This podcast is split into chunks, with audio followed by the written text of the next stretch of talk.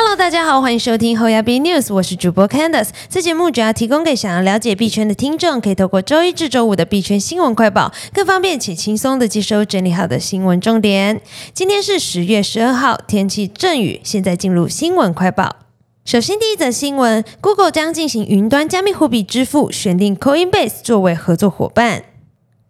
Google 十一日表示，它将依靠 Coinbase 让一些客户自二零二三年初起使用加密货币支付云端服务费用。而 Coinbase 表示将利用 Google 的云端基础设施。Coinbase 业务发展副总裁米克达尔表示，Coinbase 的大部分收入来自散户交易。他将把与数据相关的应用程式从 Coinbase 多年来一直依赖的市场领先的亚马逊网络服务 AWS 云端转移到 Google。Google 云端副总裁兼总经理兼平台负责人。查佛瑞表示，由于与 Coinbase Commerce 服务的整合，Google 云端平台基础设施服务一开始将接受 Web 三世界中少数希望使用加密货币支付的客户进行加密货币支付。他说，随着时间的演进，Google 将允许更多的客户使用加密货币进行支付。Coinbase Commerce 支持十种货币，包含比特币、比特币现金、狗狗币、以太币和莱特币等。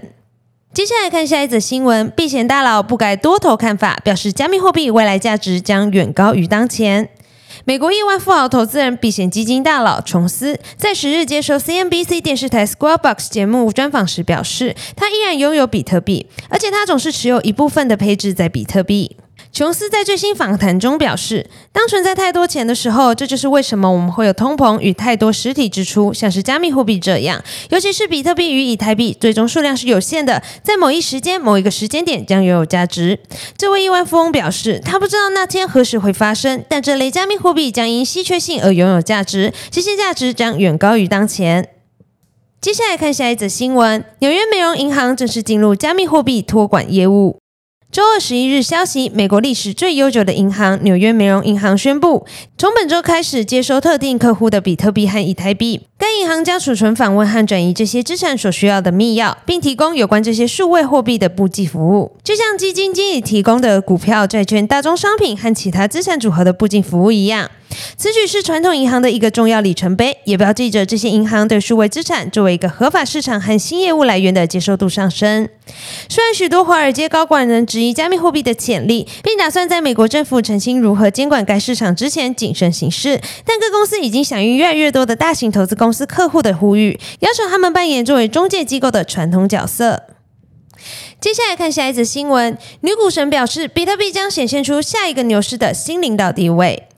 方舟投资的首席 CEO、著名的基金经理人 Cathy Wood 在最新一期的网络研讨会上称，并不担心 Fed 一直加息，并解释说，Fed 将得到一个强烈的讯号，表明他们已经走得太远太快了。我们认为现在已经接近加息周期的尾声。与此同时，Cathy Wood 表示，比特币的表现好于主要股票市场指数。过去三个月，比特币下跌四点七 percent，而标准普尔五百指数下跌七点八 percent。但在二零二二全年，比特币则下跌了六十 percent，而标准普尔五百指数下跌了二四 percent，这是一个巨大的差距。但是，Cathy Wood 认为，加密货币正在显现出下一个牛市的新领导地位，而这种领导力在熊市结束时表现出来。